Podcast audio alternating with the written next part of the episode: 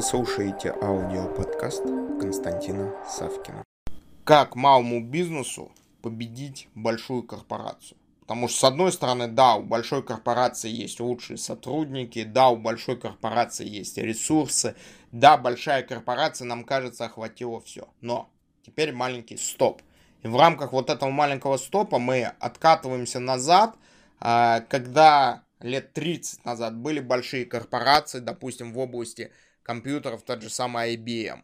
Она была монополистом, она делала лучшие компьютеры, лучшие операционные системы, у нее были великолепные финансы, консультанты, заказчики. То есть все, что только можно, у IBM в 80-х годах было.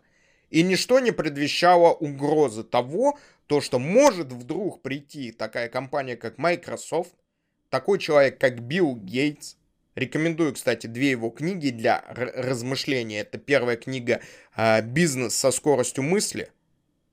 «Бизнес со скоростью мысли». И вторая книга это «Дорога в будущее».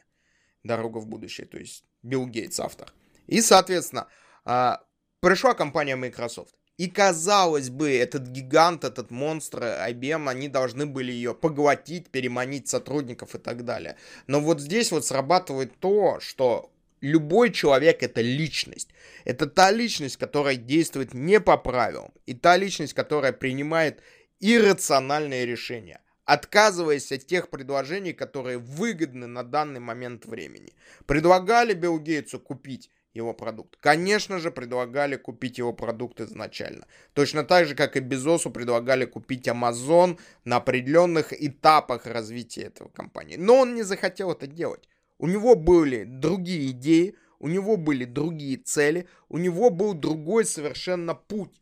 Путь к достижению этих целей. И в данном случае, в данном случае, они что сделали? Они взяли на себя ответственность в реализации всего задуманного. И вот здесь вот, посмотрите, Возвращаясь к нашему вопросу, как малому бизнесу победить корпорацию? Малый бизнес всегда будет смотреть за какими-то ноу-хау. Малый бизнес всегда будет что-то придумывать. Малый бизнес всегда будет что-то адаптировать. И малый бизнес будет возглавляться некими фанатиками своего дела, фанатиками в хорошем плане этого слова, которые будут э, озарены своей мечтой. Компания Google Никто не знал 20 лет назад про компанию Google. Никто не знал. Они пришли, сделали и серьезных игроков, которые были там Яха, Альтависта, они просто сместили с данного рынка, став компанией номер один. И, конечно же, сейчас говорить, что не будет, э, что они стали вне конкуренции, так говорить нельзя. По одной простой причине. Потому что технологии у нас развиваются, возможности у нас появляются. И те люди, которые стояли у управления, собственно, Microsoft и управления Google, они стареют. И вот здесь вот происходит следующее.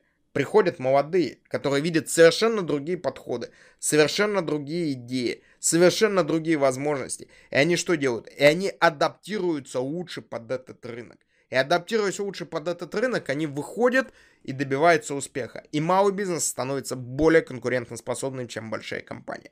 И вот здесь вот, конечно, резонно вопрос, а чем заняться, что делать, на что обратить внимание. И ответ на этот вопрос на самом деле очень простой. Есть вечные темы из разряда здравоохранения, здоровья, а, образования, а, еще что-либо, если подумать, можно написать. А есть темы, которые идут в тренде, Точно так же, как и есть вечные продукты, которые за все время существования потерпели наименьшие изменения. Например, иголка и расческа.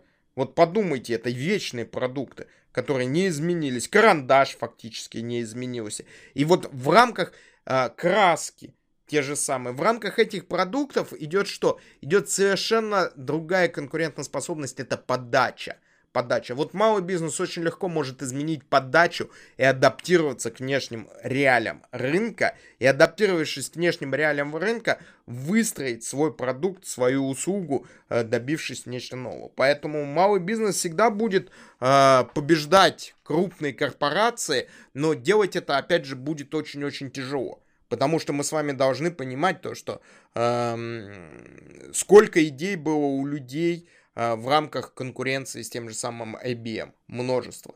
Э, успеха добился только Microsoft. Мы это тоже с вами должны понимать.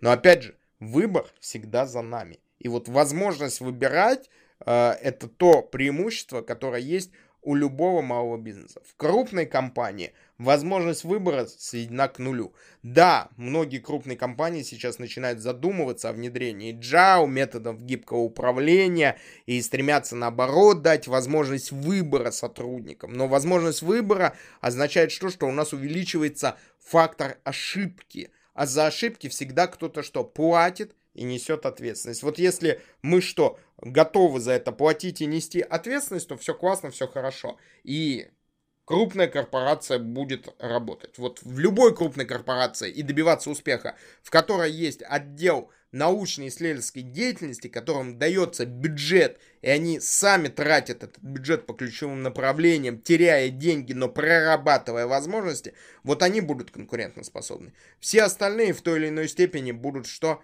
Э, они просто с течением времени вынуждены будут уйти с рынка.